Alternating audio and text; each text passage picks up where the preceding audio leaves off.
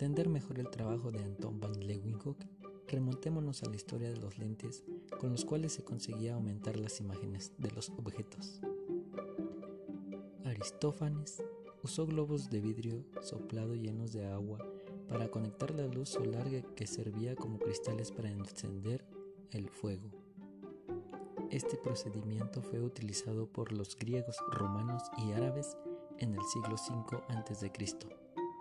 Séneca, en el año 65 después de Cristo, usó globos de vidrio con capacidad amplificadora. El primer lente plano convexo de roca tallado toscamente fue encontrado en Nínive, capital del imperio asirio, actualmente en norte de Irak sobre el río Tigris, lente que data entre los años 705 y 612 a.C. Los lentes fueron usados desde la antigüedad con ayuda al problema visual de las personas. En el año 1249, Roger Bacon talló lentes para leer y más tarde Galileo, en 1609, ensambló lentes plano convexos y bicóncavos en un tubo y con ellos se originó el primer telescopio. En la población de Left, Holanda, en 1632 nació Anton van Leeuwenhoek. Su nombre real era Tonis Philipson, pero como nació en una esquina de la entrada a Delft llamada Puerta de León, era conocido como el nombre de Van Leeuwenhoek, que se traduce como desde la esquina de León. Era hijo de una familia humilde, fabricantes de cestos y cervezas. Su paisano, el famoso pintor Johannes Vermeer, mostró en su óleo llamado Vista de Lev cómo lucía esta hermosa población alrededor de 1660. El padre de Antón murió cuando él estaba muy joven. Su madre se volvió a casar e ingresó a su hijo a prepararse para funcionario público. Su padrastro también murió, pero Antón ya tenía 16 años y entró como aprendiz en una tienda de telas en Ámsterdam. Al terminar su entrenamiento, regresó a Delft y a los 21 años abrió su propia tienda y se casó por primera vez con Vermeer May, hija de un comerciante de telas. Al morir su esposa en 1666, le, le dejó cinco hijos, de los cuales cuatro murieron. En esta misma época, vivía en la ciudad del científico inglés Robert Hood, quien era el pastor de la nueva iglesia de Delft y quien hacía observaciones microscópicas y telescópicas. Inventó un microscopio conformado por un tubo y dos lentes que se basó en los aparatos anteriormente usados por Galeno, los hermanos Zacarías y otros investigadores. El sistema de iluminación era un globo de agua que aumentaba la luz de una vela y la concentraba en rayos en la muestra. Sus observaciones microscópicas fueron publicadas en su libro Micrografía. Inspirado en los trabajos de Hooke, Leeuwenhoek talló un lente muy pequeño de 3 a 4 milímetros de diámetro que aumentaba 10 veces la imagen. Lo ensambló en el agujero de la parte superior de una platina que era metálica. La parte mecánica de este aparato estaba compuesta por una aguja y tornillos. En la aguja se colocaba la muestra y para enfocar, con el lente usaba un tornillo que la acercaba o alejaba. Igualmente con otro subía y bajaba la muestra en, la aguja. Leeuwenhoek en sus primeras observaciones tomó una gota de agua de lluvia recogida de una tinaja la colocó en el aparato y observó a través del lente. Quedó maravillado al ver mover seres vivos pequeñitos que los llamó animalillos. Se los mostró a su hija María, quien no podía creer lo que veía en esa gota de agua de lluvia. Este fue el momento en el cual se descubrieron los protosos en muestras de agua estancada. Allí encontró ciliados, rotíferos flagelos, euglenas y algas que dibujó cuidadosamente. Guiado por su curiosidad, se preguntó, ¿caerían del cielo estos animalillos con las gotas de lluvia?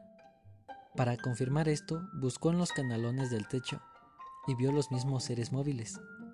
Para estar seguro, colocó en el patio un plato grande de porcelana para recoger directamente las gotas de lluvia. Ahí encontró que ésta no contenía un solo animalillo. Esto le demostró que no caían con la lluvia, sino que aparecían en el agua estancada en vasijas, en los sucios canalones del techo, en el pozo del jardín y en otros sitios.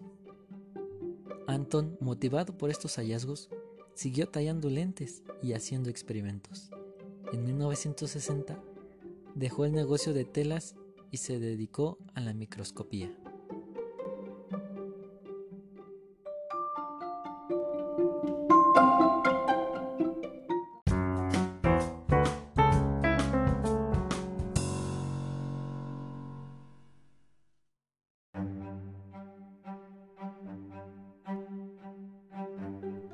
La inoculación de la viruela.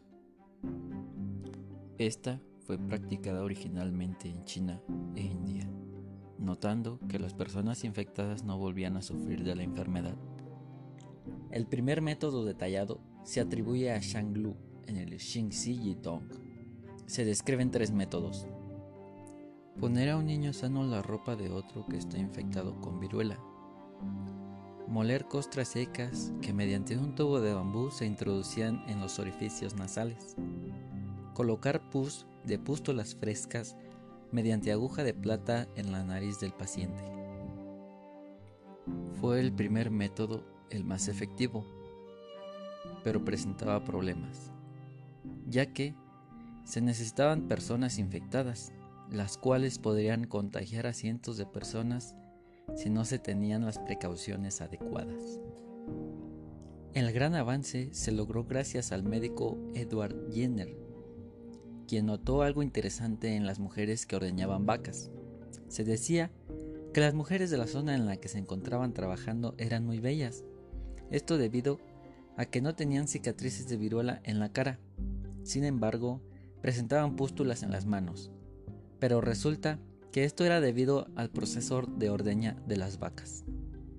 Las vacas estaban infectadas con el virus de la viruela bovina, el cual es muy similar al virus de la viruela humana, ya que son de la misma familia. Pero, cuando un virus infecta a un huésped desconocido, en este caso viruela bovina a un ser humano, es menos virulenta. Motivado por la curiosidad, Jenner quiso averiguar si el virus de la viruela bovina podría utilizarse para proteger a las personas ante la viruela humana. Entonces, en mayo de 1796, Jenner se encontró con una joven ordeñadora llamada Sara Nelmes, quien tenía lesiones frescas en las manos causadas por la viruela bovina, que había contraído de las ubres de una vaca llamada Blossom. Así, con el pus de las pústulas de Nelmes, inoculó con el virus al hijo de su jardinero, James Phipps, de 8 años. Al principio estuvo enfermo, pero se recuperó. Luego fue inoculado con viruela humana, de la cual no tuvo síntomas y no enfermó. Repitieron más veces este procedimiento, comprobó que los niños estaban protegidos contra la viruela. Su conocimiento se difundió rápidamente por Europa pero a la vez consiguió adversarios. Burlas en pinturas en 1502. Para 1805 ya había ganado la batalla contra sus adversarios. En 1806, el emperador Napoleón ordenó la vacunación de todo su ejército. Un homenaje que ha ocurrido hasta nuestros días es el nombre de la revista The Lancet, en honor a la lanceta que usó para inocular a los pacientes.